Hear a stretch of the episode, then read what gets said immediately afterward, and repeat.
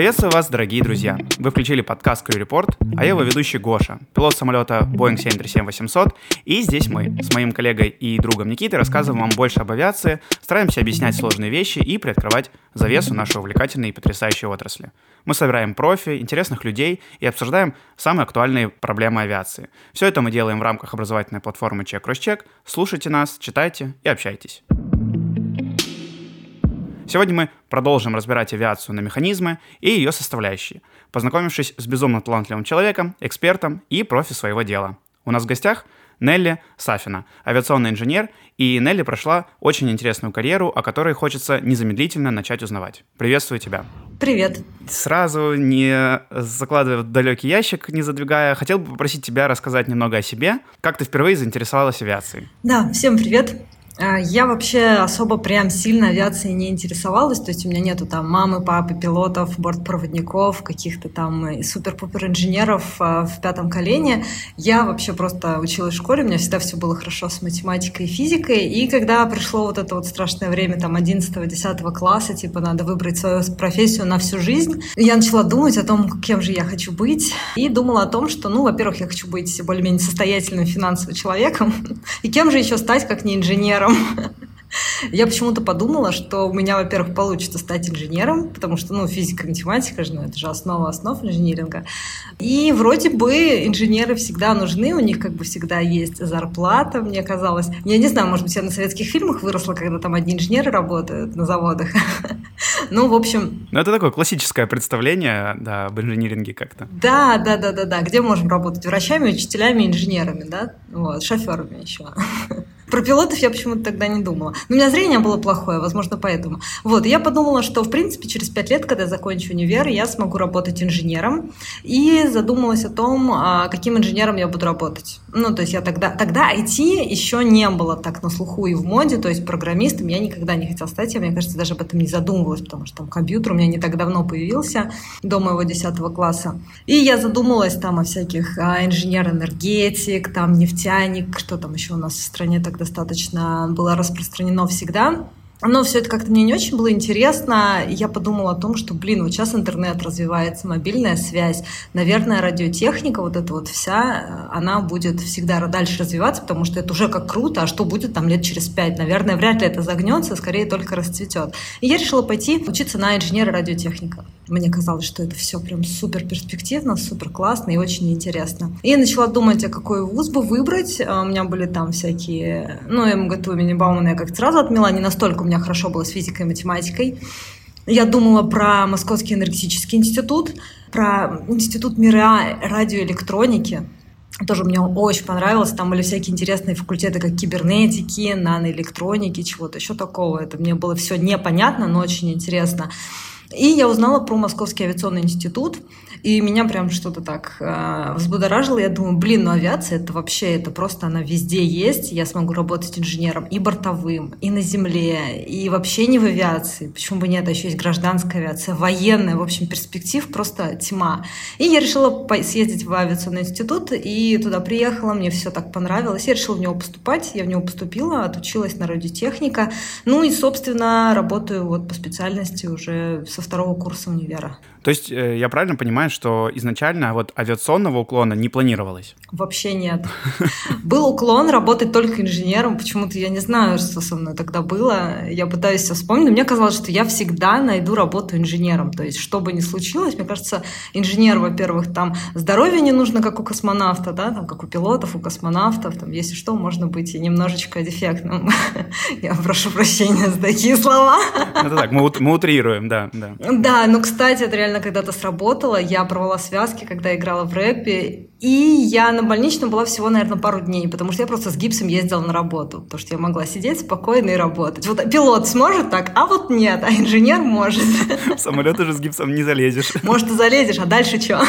Да. И как учеба вообще нравилась? Да, мне очень нравилось на самом деле. Авиационная тематика была практически с первого курса, потому что у меня была специальность а, радиоинженер по авионике именно, это по бортовому радиоэлектронному оборудованию. И, в принципе, все примеры сразу были про авиацию, но в основном про авионику, то есть бортовое оборудование для военных самолетов. То есть в первую очередь я вообще была разработчиком радиолокаторов для военных самолетов. И первая моя работа была как раз в научно-исследовательском институте, когда мы разрабатывали всякие усилители, приемники, антенны различного рода для Су-35 и ныне Су-57. Это Т-50 он тогда еще был. И со второго курса я пошла работать. Как-то мне тоже почему-то очень казалось, что мне очень срочно, быстрее надо идти на работу, чтобы побольше опыта было к концу универа. А, и работа в НИИ, как бы это скучно не звучало, типа, ой, НИИ, там все такое. На самом деле это было очень интересно. Я там очень много на практике все посмотрела и руками потрогала, и куда-то там смогла что-то установить, потестировать. Это прям было все очень интересно. Учеба иногда была скучная, спору нет. Как бы на лекциях сидеть не всегда круто и приятно. Вот. Но практически практические задания мне всегда очень-очень нравились, потому что что-то можно сделать руками, посмотреть глазами. Собственно, это все очень увлекло. Угу. А вообще, как в первое впечатление от авиации? Вот ты пришла, какие-то ожидания были или не было? Как оно дальше потом, с, ход, с ходом твоей уже деятельности дальнейшей? Слушай, вообще ожиданий каких-то таких не было. То есть я до какого-то момента там вообще про авиацию особо не думала. Я вот знала, что есть там бортовое оборудование, с которым мне надо работать, и вот меня больше всего увлекала именно техника. То есть это что-то делать вот руками, посмотреть, как это работает, как это поставить, а какие там цели, что это будет там на самолете летать, там что-то будет происходить. До меня вообще в какое-то время, ну не то, что не доходило, я, конечно, не настолько как бы необразованная была на тот момент, но просто это как-то была другая сторона медали, которая меня так сильно не увлекала. Но в какой-то момент, мне кажется, я уже начала больше во все это погружаться, особенно когда пошли там стендовые испытания, когда все это начало устанавливаться на самолеты. А, это все уже стало гораздо интереснее, когда мы на испытания ездили в поля, на аэродромы.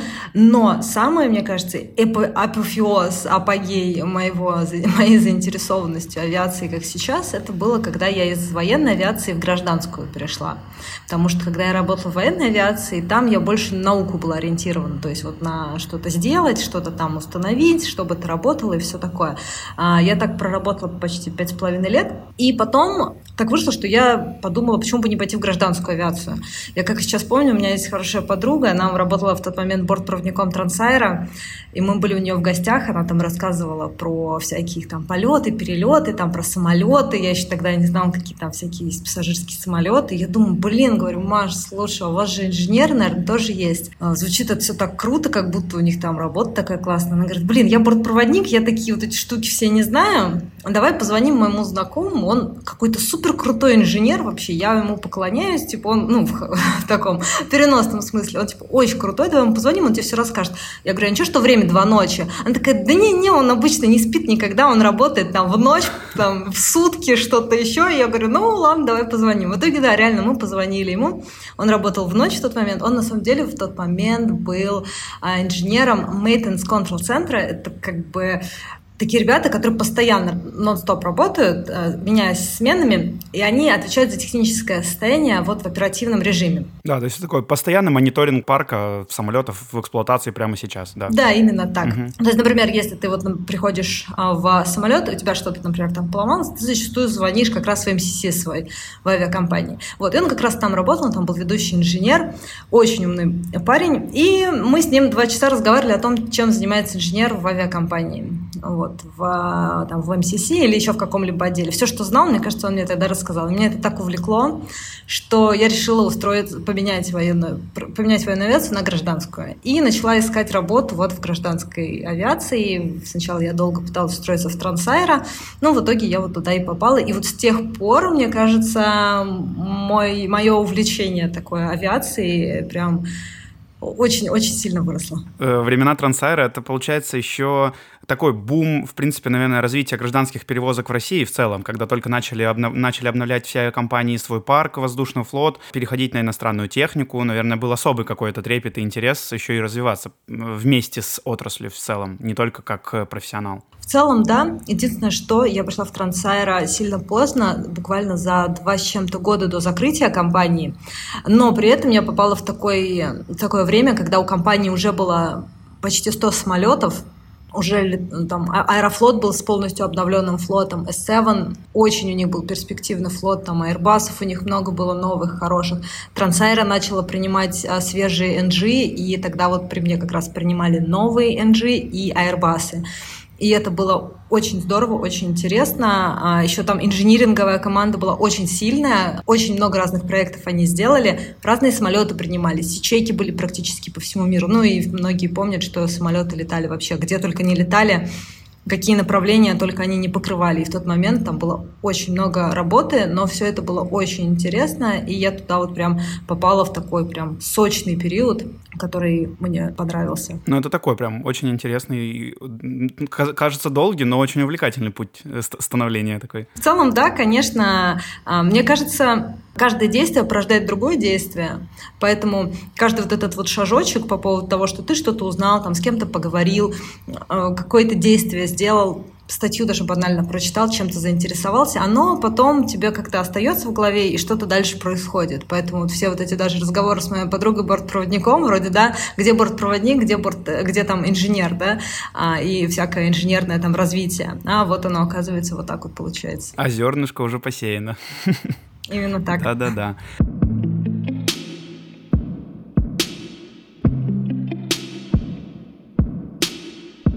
такой путь длинный. И переход из сначала из университета, там, из института в военку, потом из военки в гражданскую. На этом пути были ли люди, которые помогали тебе развиваться? Возможно, где-то ты на них, ну, не, не, не прямом, может быть, даже смысле. А может быть, ты на кого-то смотрела, может быть, кем-то вдохновлялась.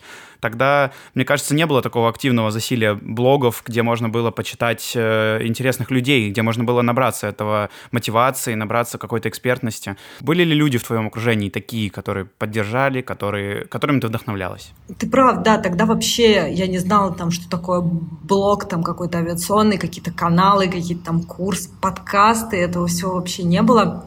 Когда я училась в универе, в принципе, такого не было. У меня было пара преподавателей, на которых я более-менее так равняться пыталась.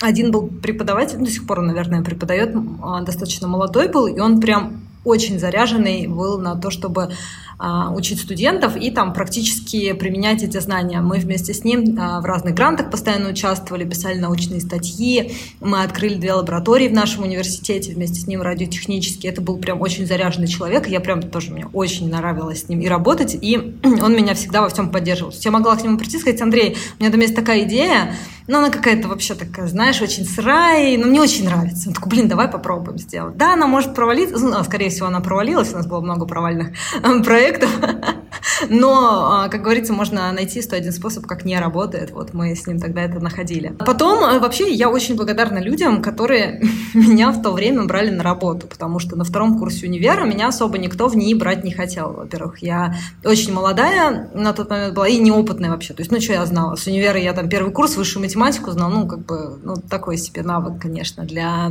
э, практической работы. И я еще девочка, то есть, э, потому что во многих лабораториях молодых студентов использовали для того, чтобы блоки потаскать, там, я не знаю, что-нибудь, снаряды поднести, фигурально выражаясь. Это тяжелый труд рабочий. Именно так. То есть, а меня не подрядить это делать, потому что, ну, все-таки у меня подъемная сила не такая большая, как у моих сокурсников а, парней. Вот, поэтому меня особо брать не хотели, в два отдела меня не взяли, потому что они мне так и сказали, у нас пацаны носят коробки. Ты будешь носить коробки? Я говорю, ну, я же не грузчиком устраиваюсь. Такие, ну тогда нет. Вот. И тогда меня взял в лабораторию вот мой начальник, с которым мы проработали три или четыре года. Ему прям большой респект за это. И я долгое время тоже на него так, наверное, смотрела и равнялась. Мне кажется, что у каждого человека на всем протяжении какие-то люди меняются, приходят, как такие учителя, назовем их так, которые не просто там преподаватель кафедры, да, а вот люди, которые еще тебя действительно мотивируют и формируют в тебе какой-то стержень, чтобы развиваться и любить, наверное, поистине свою профессию которые в тебя верят. Кстати, да, между прочим, это, наверное, сам, самое главное в этом всем. И вот коробки коробками, опыта уже много у тебя, ты уже, вернемся потом еще дальше к блогу, то ты тоже сама передаешь уже сейчас знания свои в, в этой области.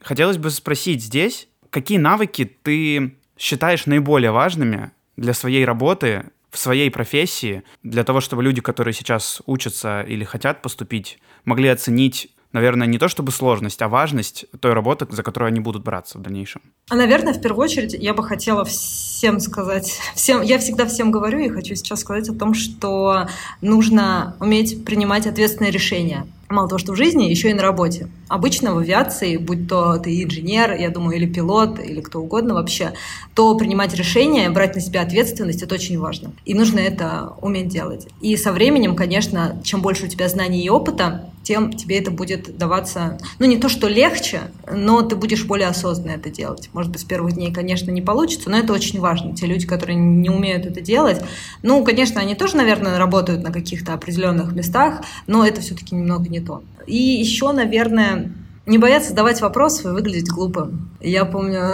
в одно время, первое время, я всегда боялась задавать вопросы, и мне казалось, что вот, подумают, что я там глупая, что я там не доучилась, что-то не знаю. Сейчас я вообще просто, мне все равно, я всегда задам вопрос. Если я не пойму, я задам пять раз вопрос. А сейчас я еще работаю, где люди в основном на английском разговаривают, и вот иногда бывает, что я с пятого раза не могу понять, что мне сказали. И я вспоминаю себя несколько лет назад, я бы постеснялась спросить, что случилось.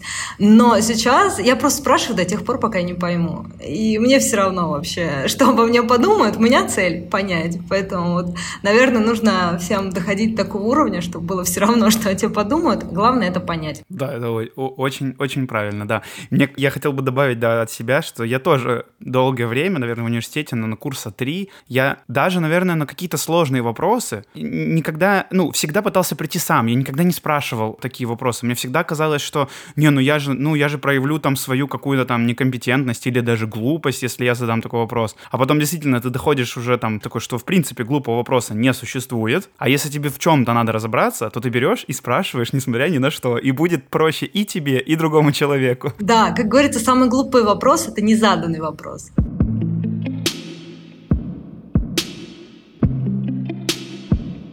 Так как э, твоя работа, она все-таки про безопасность, давай начнем с того, что в целом, как э, описать, в принципе, ту деятельность, которой ты занимаешься изо дня в день? Из чего, из какого, э, из какого набора дел, условно, она состоит? Я очень постараюсь сейчас рассказать, чем я занимаюсь. У меня вот есть подруга, моя лучшая подруга. Она командир. Я с ней дружу уже несколько лет. Я ей каждый, каждый год, наверное, раз пять пытаюсь рассказать, чем я занимаюсь. Но каждый раз мы приходим к тому, ну, что ты на работе делаешь конкретно? Я так и не поняла однозначно. Нет, ну ты объясни. Ну, я постараюсь, да, у меня большой опыт объяснять, э, поэтому я постараюсь. Я инженер инжиниринга бы эта тавтология не звучала, я не работаю руками на самолете. Я не хожу на самолет менять колеса или менять блоки или делать там какие-то тесты. Это моя... Я, я что-то могу сделать, но это не моя основная работа. А, я занимаюсь тем, что поддерживаю летную годность воздушного парка вот, в компании.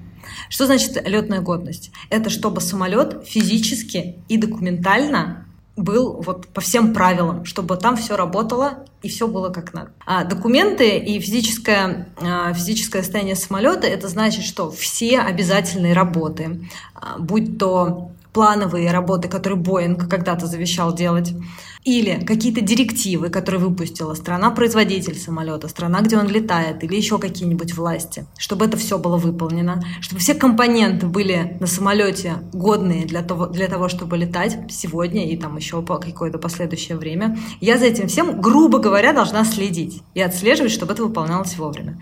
Также все модификации, которые необходимы для полетов, по правилам, например, каких-то авторити или по правилам компании, они тоже должны выполняться вот с моей стороны. С моей стороны они должны выполняться не в том смысле, что я взяла блок руками своими и пошла ставить его на самолет, а я скорее выбрала, какой это должен быть блок, какая-то должна быть система, разработала там, документацию, процедуру совместно с какими-то компаниями, и это внедряется на самолет.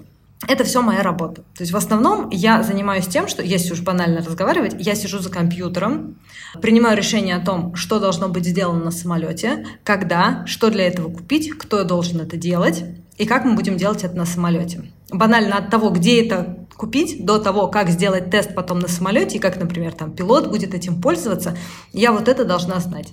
И на любом этапе я должна любому отделу подсказать, что им делать и там, как им поступать с определенной задачей.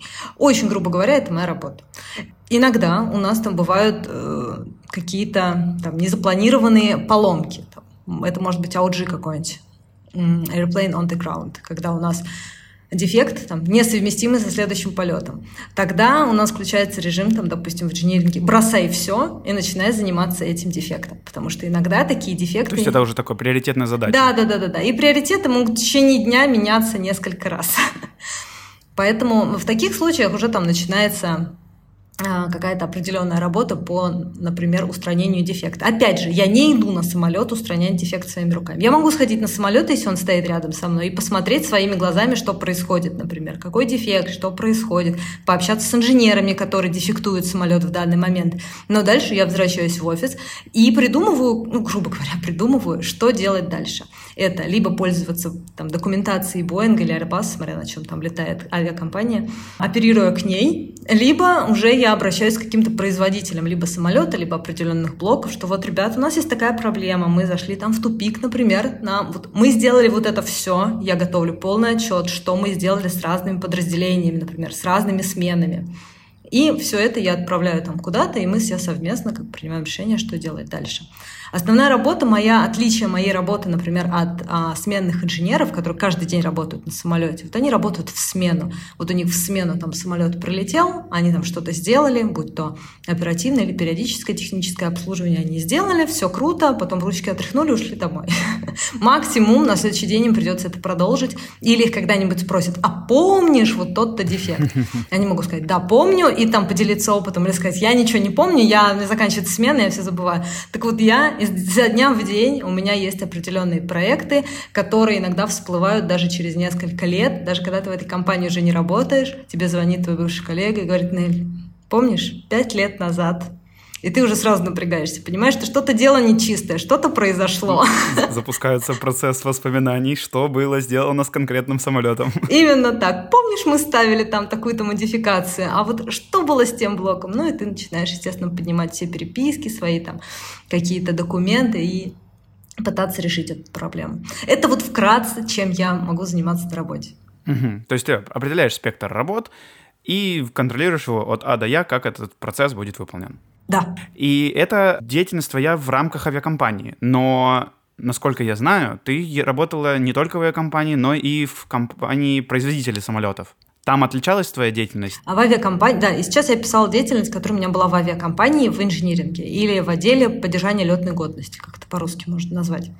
Также я еще работала небольшое, непродолжительное время в инжиниринге МРО, Maintenance Repair Organization. Это организация, которая делает техническое обслуживание. Я работала в сухом суперджете, ну, совсем немного. Там, в принципе, ну, что-то подобное происходило. В основном там были только траблшутинги, какие-то поиски неисправностей. И, как ты верно заметил, да, я работала в Боинге, в отделе Customer Support – это поддержка клиентов. Ну, клиенты в данном случае – это авиакомпания. Да, эксплуатанты самолетов. Да. Я как раз сидела на другом конце провода, когда у людей в авиакомпаниях что-то ломалось. Ну, то есть у них что-то там поломалось, они что-то хотят модифицировать, они, наоборот, с чем-то хотят разобраться, они что-то нашли на самолете там неоднозначное и не могут разобраться своими силами с помощью тех документов, которые у них есть. И они в этот момент открывают там Boeing портал и пишут запрос, что мы такая-то авиакомпания на таком-то самолете, мы хотим то-то, то-то. И дайте нам, пожалуйста, такие-то, такие-то ответы. А так как в Боинге невозможно одному специалисту сидеть и покрывать сразу все системы, там разделены все специалисты по так называемым разделам, которые отвечают за определенные э, системы на самолете. Специалисты разбиты очень сильно, как бы, очень по специфическим тематикам. То есть, если, например, в авиакомпании или в МРО ты занят практически всем. Если ты авионик, то у тебя все авионические системы, они в твоем, в твоем поле зрения. Там, навигация, связь, провода, что-то еще, электри- электрика электрика на моторе, электрика в баках, это все твое, то в Боинге, когда ты работаешь, у тебя очень-очень узкая сфера. И вот я, например, отвечала за так называемый Chapter, 31 он отвечал за дисплей и рекординг систем, то есть все дисплеи в кабине, и система а, сбора полетной информации и речевой самописец. И 42-45 чаптера — это а, различные компьютеры, которые на некоторых самолетах установлены, типа а более современные самолеты. Три семерки, 737 MAX, 787, 7474, 7478. Угу. 400 нет, только 8. Вот там стоят интегрированные компьютеры, а, и там серверы стоят на борту. И вот за эти системы я как раз и отвечала. Я отвечала в плане того, что у авиакомпании возник любой вопрос на эту тематику. Он, этот запрос приходит в Boeing в первую линию, так сказать, всех отбора всех запросов, и они уже кидают, раскидывают по специалистам, которые занимаются конкретно вот своими какими-то задачами. А, то есть там а, моя работа была такая более направленная, глубокая в определенные системы. То есть мне кажется, что в целом из описания твоей деятельности э, вопрос безопасности отпал, потому что это все в целом про безопасность неотъемлемо вообще никак. И очень интересно то, что в Боинге, ты говоришь, такая узкоспециализированная была деятельность. То есть я знаю, что так работает в больших крупных э, IT-компаниях, когда, например, там в банкинге условно целая команда там из 5-6 человек занимается там строчкой поиска в приложении там Сбербанка того же самого, например.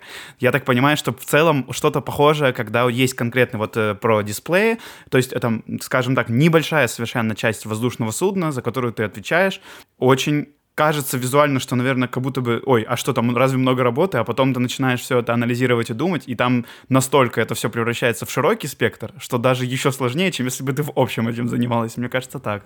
Да, все так и есть, потому что когда ты занимаешься в общем, ты там по поверхности все что-то вроде бы знаешь, по поверхности разобрался и особо больше не беспокоишься. То здесь, да, здесь любой вопрос ты копаешь прям вот максимально сколько возможно. И да, все верно ты отметил, что там чуть ли не до каких каких-то мелочей. Я еще за несколько хотя бы систем отвечала. То есть вот я могла отвечать на запросы по дисплеям, по рекордингу, там, по каким-то компьютерам, серверам, еще чему-нибудь. То там были ведущие инженеры, ведущий инженер по дисплей-систем правда, на несколько типов самолетов, но только по дисплей-систем. И кажется, ну, как бы, что там дисплей-систем? А вообще там он занимается этим порядка 10 лет и еще говорит о том, что, ну, я как бы еще не все знаю про систему.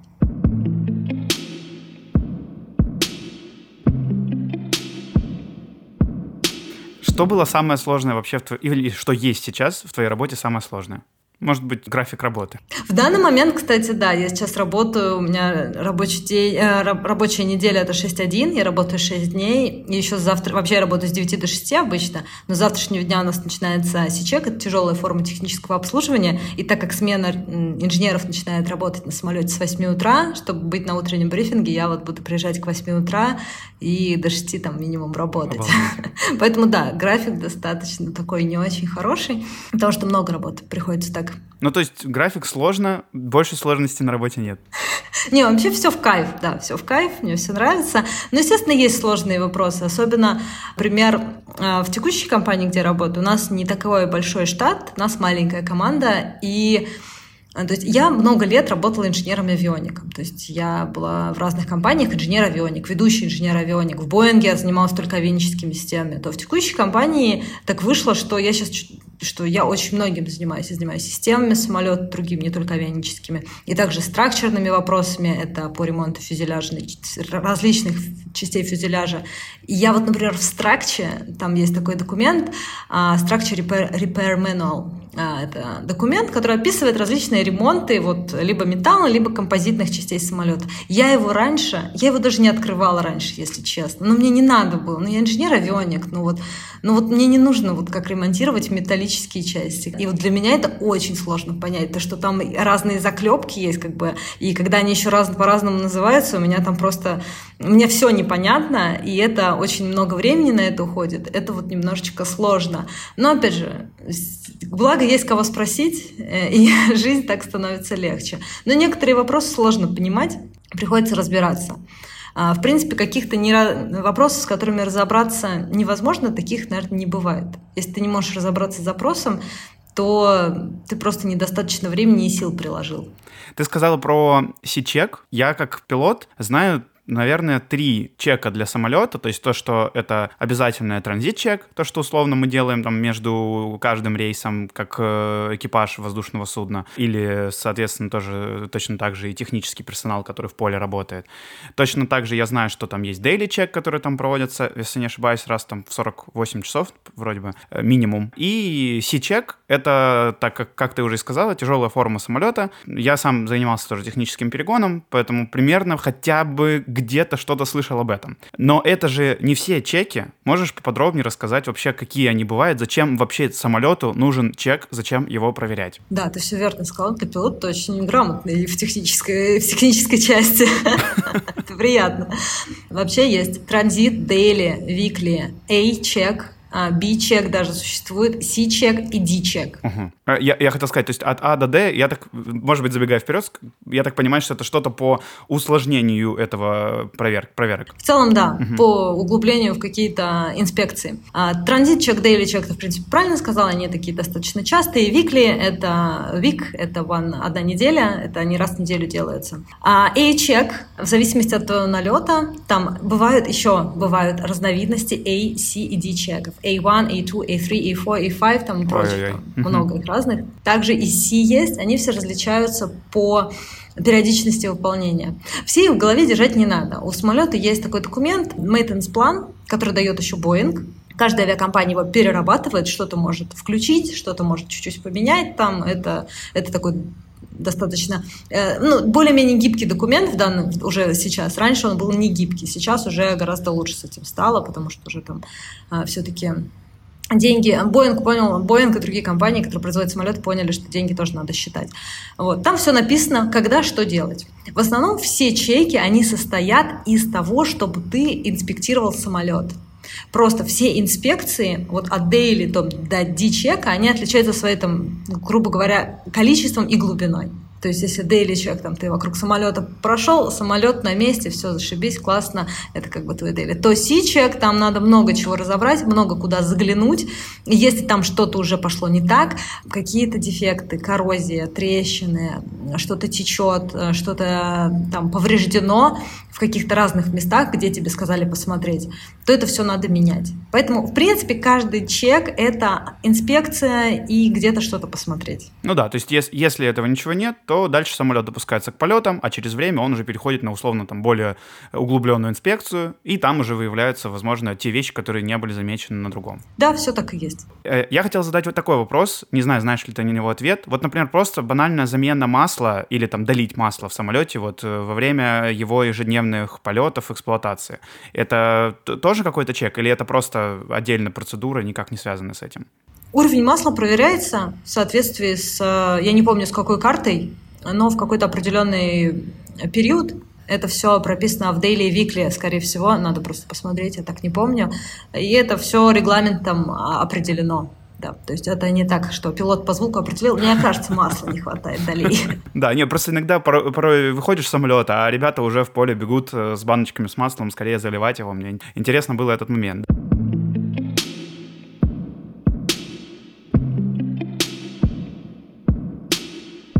Ты сейчас работаешь не в России. Как жизнь, куда, куда и как занесла тебя сейчас жизнь? Да, все верно. Я сейчас работаю не в России, я работаю в Объединенных Арабских Эмиратах.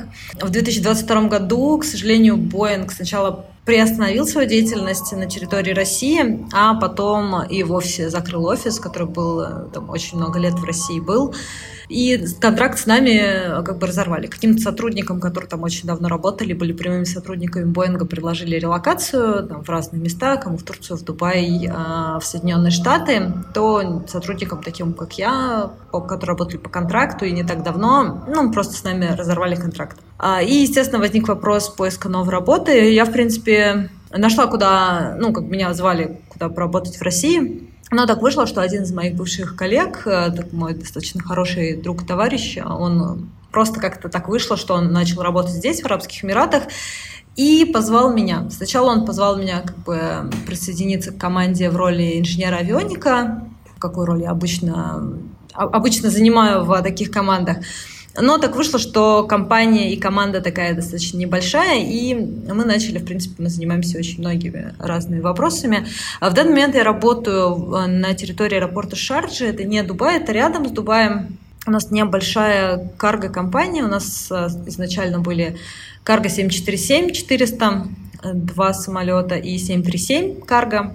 Сейчас флот немножечко подрос, э, у нас теперь 4737, также два 747 карго, но теперь у нас еще есть два пассажирских 747, э, бывших трансайровских.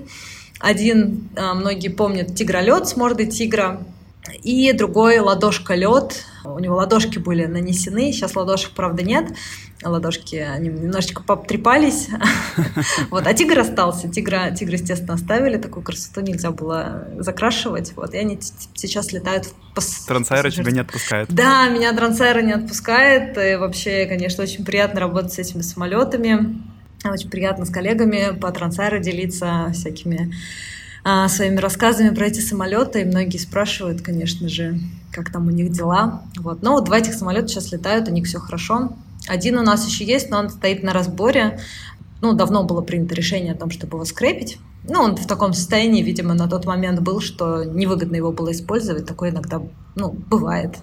Класс. Можно ли сказать, что такое количество флота, с таким количеством флота гораздо проще работать, чем, например, вот Трансайра, в котором было 100 самолетов? Или это из-за спектра работ не имеет э, значения? В целом, вот эту компанию и Трансайра я сравнила как достаточно схожие, потому что флот, да, что здесь, что там так, достаточно разношерстный. То есть, вот, например, все четыре этих самолета 747, они достаточно разные.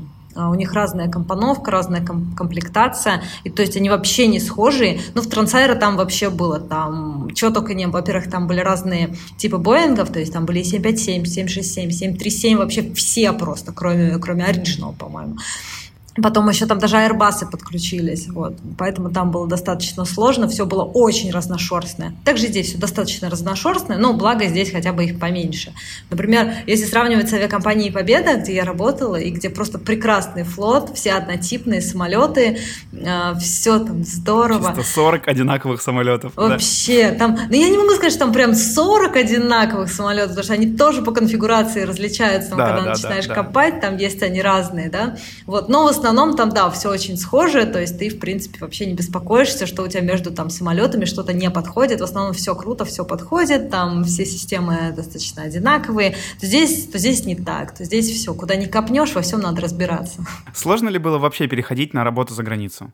В целом, а, что касается работы, не очень сложно. То есть самолеты, ну, как бы Боинги, они что в России, что в Африке, они Боинги. Документация вся та же, она также на английском. Общение ну да, здесь, конечно, немножечко есть э, сложности с тем, что общаться приходится на английском, но благо, что все технические системы, они уже давно в голове как бы уложились только на английском. Я, например, про некоторые системы вообще не могу по-русски их называть, потому что я не знаю, как они называются правильно по-русски. Э, а так, чтобы общаться на, на какие-то темы, в принципе, достаточно быстро переход пришел. Может быть, я еще в Боинге поработал, у меня там была чисто американская команда, а у меня уже как-то привычно было, что по работе можно общаться только на английском. Поэтому здесь таких прям сложностей нет. Но вообще в авиационном мире очень много русскоговорящих людей, а, и очень вообще, не знаю, куда не придешь, можно встретить русскоговорящих людей.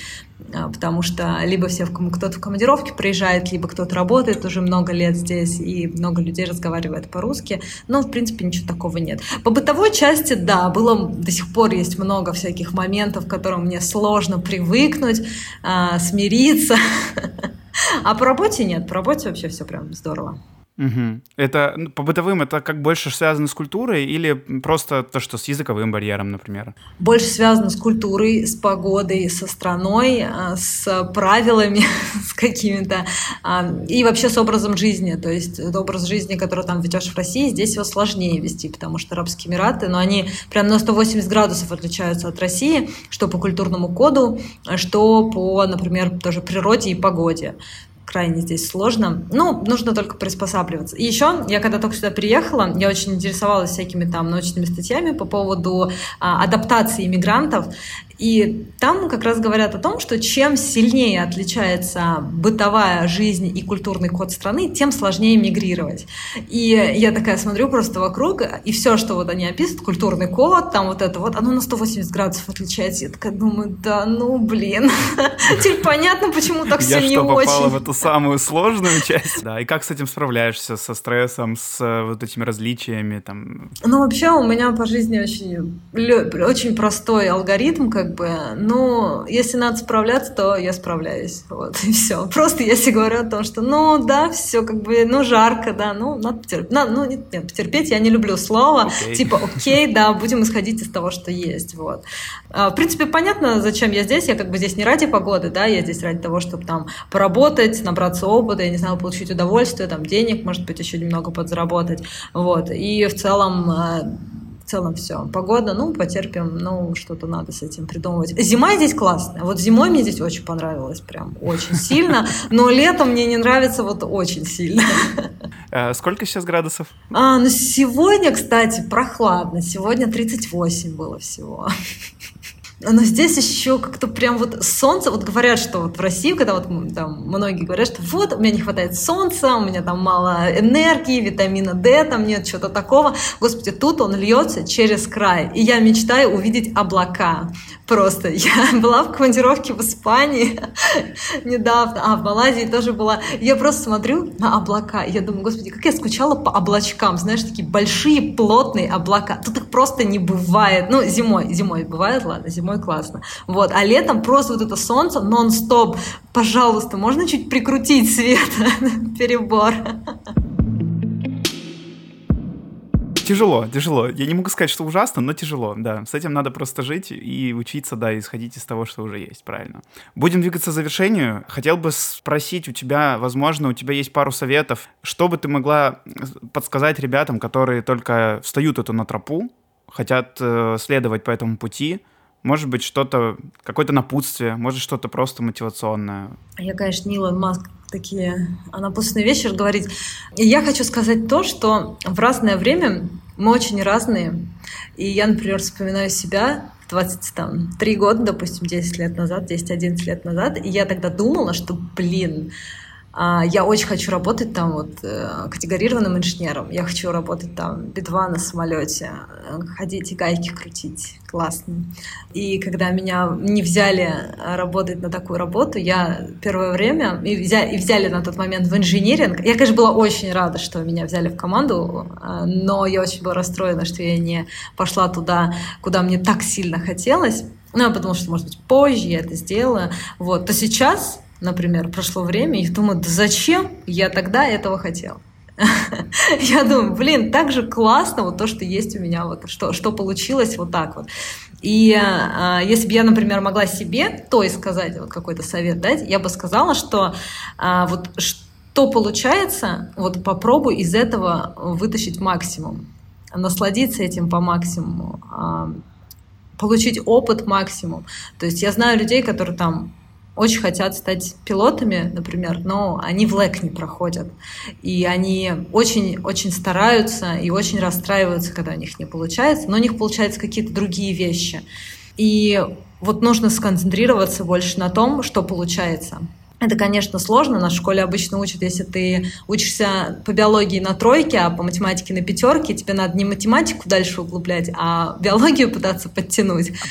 Подтягивать, да. Да, то я сейчас большой фанат того, чтобы больше подтягивать то, что получается и максимум от этого удовольствия получать. А то, что не получается, ну, можно вообще отложить, оно само тебя когда-нибудь догонит, может быть, тебе тогда уже не надо будет этого. Поэтому лучше сконцентрироваться на том, что есть, и сделать по максимуму то, что тебе дается. Мне кажется, очень хороший совет. Очень вышел красивый, насыщенный выпуск. Э, я сделал для себя несколько даже открытий, записал кое-что, в том числе по жизни в Объединенных Арабских Эмиратах. Благодарю тебя, что уделила сегодня время. Э, немного приоткрыла нам дверь своей профессии, поделилась своими знаниями, опытом. Кстати, хотел бы еще для наших слушателей сказать, что у тебя есть свой блог, и как раз мы об этом и говорили, о как найти вот эту опору, на кого можно ориентироваться, где можно что-то почитать интересное. Мне очень нравится, что ты делишься деталями своей профессии. Обязательно прикреплю ссылочку для наших слушателей. Как называется? Леди-инженер? Да, леди-инженер. Да, да, ищите, э, подписывайтесь, узнавайте больше интересного. Спасибо тебе еще раз. Спасибо, что пришла. Спасибо большое, очень крутая инициатива. Я вообще за популяризацию таких вещей, это очень классно. Я, в свою очередь, стараюсь популяризировать инженерию, потому что мы, не знаю, инженеры не очень любят э, вести блоги, о себе как-то говорить. Я считаю, что это большое упущение. Инженерная работа очень крутая, очень интересная и очень перспективная. Спасибо тебе, что позвал. Спасибо за рекламу моего канала. Он маленький, и я его веду так в свободное время, которого не так много, но я очень стараюсь, чтобы там было побольше интересного, чтобы кому-то это было в кайф.